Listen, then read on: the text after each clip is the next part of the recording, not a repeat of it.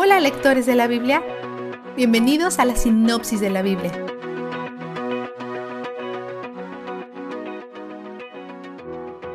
Mientras Moisés repasa las bendiciones y las maldiciones del pacto, le recuerda al pueblo que las bendiciones les esperan si obedecen a Dios. No solo les dará la victoria en la batalla, también ordenará su bendición sobre ellos. Vaya, las bendiciones van donde Dios les dice que vayan, y Él promete dar aquello que solo Él puede dar, vida, crecimiento y lluvia.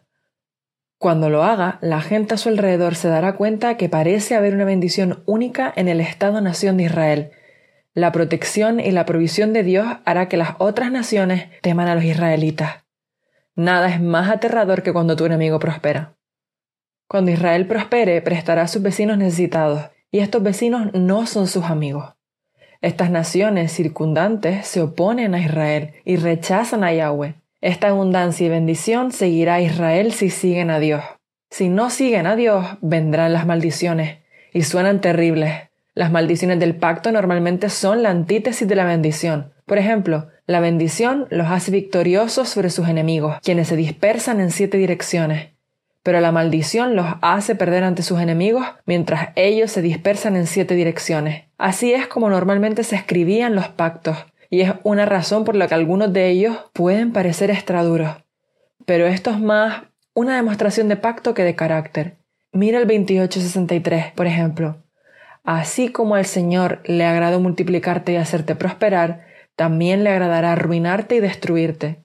Este es el típico lenguaje del pacto y es lo opuesto a lo que hemos visto sobre el carácter de Dios en la forma en que aprecia a su pueblo. No le agrada hacerle daño. Escuchamos algunas palabras duras de Moisés, pero esta conversación todavía no ha terminado y tenemos que recordar lo que hemos aprendido sobre Dios en otras conversaciones. Resiste el impulso de aislar este texto y construir la teología alrededor de algo sacado del mayor contexto.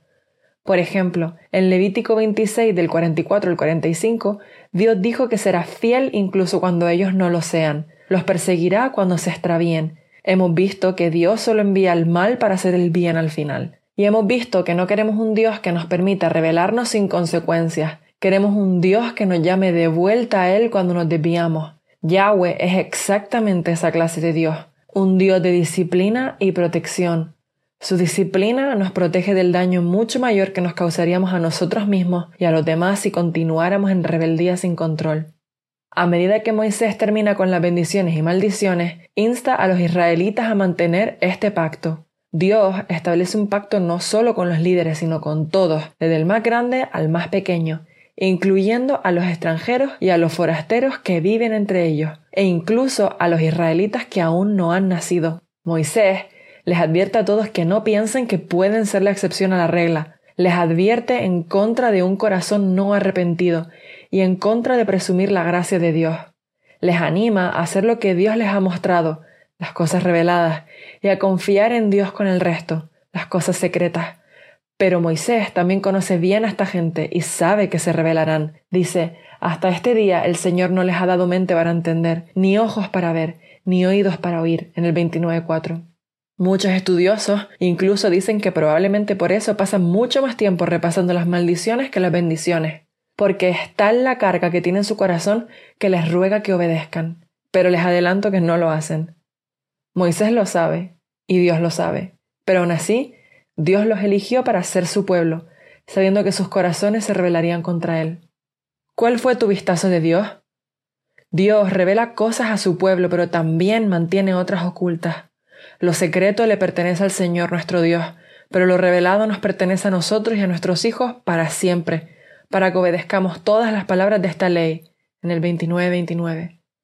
Lo que Él nos dice es para nuestra obediencia y nuestra alegría, pero también lo que Él nos oculta. Es bueno que no lo sepamos todo, es bueno que tengamos que caminar junto a Él, confiando en su bondad. Independientemente de lo que sepamos o no, Él está obrando para nuestro bien. Y una cosa que sí sabemos es que Él es donde el júbilo está. La sinopsis de la Biblia es presentada a ustedes gracias a D-Group, estudios bíblicos y de discipulado que se reúnen en iglesias y hogares alrededor del mundo cada semana.